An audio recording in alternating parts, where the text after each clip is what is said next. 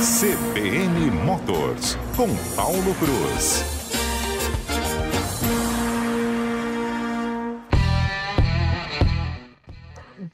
Paulo Cruz, muito bom dia para você.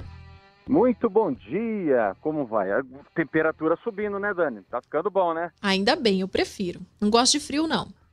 É, já tá passando, né? Mas parece que vem uma nova onda de frente fria aí, acho que pro fim de semana. Então não dá para guardar muito o casaco, não. Tem que deixar ele meio no jeito ali, naquela parte mais acessível do guarda-roupa. Não dá ainda para colocar naquele saco e guardar lá em cima, não. É só o tempo de lavar o casaco, Paulo. Mas casaco a gente nem lava, Dani, a gente nem suja. É, mas um casaquinho mais leve, aí a blusinha de frio já dá para lavar também, das crianças, né? exatamente, exatamente. Dani, eu vou, vou. A gente no fim de semana a gente comentou um, sobre um assunto que deu uma, uma certa polêmica aqui. Eu recebi algumas mensagens, né?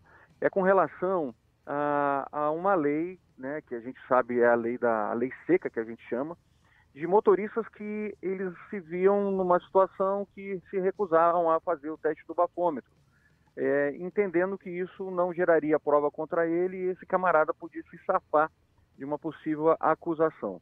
Então o STF, as pessoas estavam na dúvida, né, nos questionaram, realmente ele revogou uma, uma ação, ele não deu procedente a essa ação, de um motorista lá do Rio Grande do Sul, que foi pego numa, numa blitz e se recusou a fazer o, o bafômetro. Então deu aquele rolo todo, né, a pessoa achando que era inconstitucional, já que não tinha aquela prova, tudo, e não, agora a gente sabe que realmente está só para não deixar mais dúvidas. Se você for pego numa blitz, não é para isso acontecer, né? Com sinais de embriaguez e se recusar a fazer o teste do bafômetro, o policial faz aquela, ele lavra aquela multa dizendo que você se recusou e aí automaticamente você acaba sendo condenado. É quase como se você estivesse assinando a sua confissão de culpa, tá? Então a gente sabe, sempre fala, direção e álcool, claro que não combina, não é nem para a pessoa estar tá preocupada com isso. Eu nunca vou ter esse problema porque quando eu, eu quero tomar o meu vinho com a minha esposa, tudo eu tenho o local certo, não vou mais pegar no volante. Se eu vou for sair, tem o motorista da vez, aquele que não vai mais dirigir, né? E não pense você que vai ter aquela saída estratégica. Vou me recusar a fazer o teste do bafômetro. Tá? Então, para ficar bem claro, isso não existe mais. O STF deu uma bola dentro finalmente e você pode aí ser, caso seja pego com sinais de embriaguez, o policial lavra ali na hora.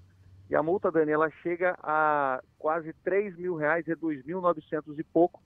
E o camarada ainda pode ficar um ano sem a sua CNH proibido de dirigir. Então, mais uma vez, né, ainda mais está friozinho, né, a galera de repente quer tomar aquele seu vinhozinho, a sua pinguinha, sai para dirigir, não façam isso, viu? Vai na boa que você vai ter mais sucesso.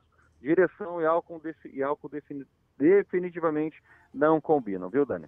É, Paulo, eu vejo aí muitos amigos também, né, é, que estão usando Uber, né? Meus amigos aí vão para festa, vão para balada, falam: "Ah, tô voltando de Uber". A gente vê uma mudança muito grande no comportamento das pessoas também, né? Até e preferindo, é muito... ai, nem quero dirigir mesmo, quero voltar de é, é, carona.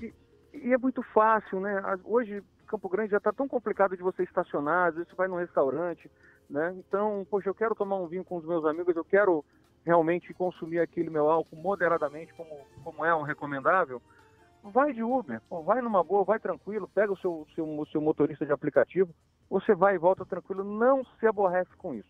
Então fica realmente a nossa dica aí para que isso cada vez mais a gente tem um trânsito, né? A gente tem um trânsito que, que a gente vê acidentes acontecem com a frequência maior do que a gente gostaria.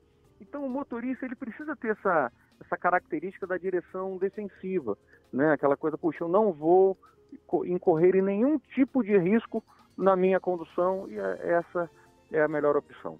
Com certeza. Ah, é, falei Uber, né? Mas, é, enfim, tem outras empresas atuando aí. Então, peça né, é, né, o telefone de um vários, motorista né? de aplicativo, seja qual for aí a empresa que você vai a, acionar, né?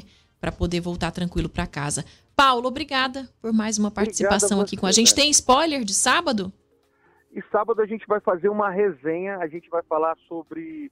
Você sabe que ontem teve o lançamento é, da, do, de uma competição, é o Rally dos Sertões, e dentro do Rally dos Sertões a gente vai ter uma equipe que chama Pantaneiros nos Sertões, onde a gente vai fazer a etapa a, a largada dos sertões, que é em Foz do Iguaçu, a gente vai vir até Campo Grande, já em torno de 15 caminhonetes. Então, hoje, ontem a gente teve o lançamento disso, né?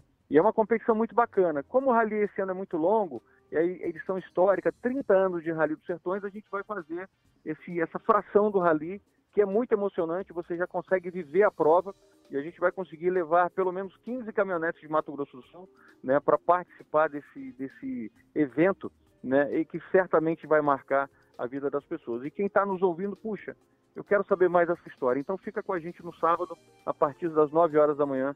A gente vai ter um papo bem legal dos pantaneiros no Rally dos Sertões, Dani. Combinado, Paulo. Obrigada. Boa semana para você. Para você também. Tudo de bom.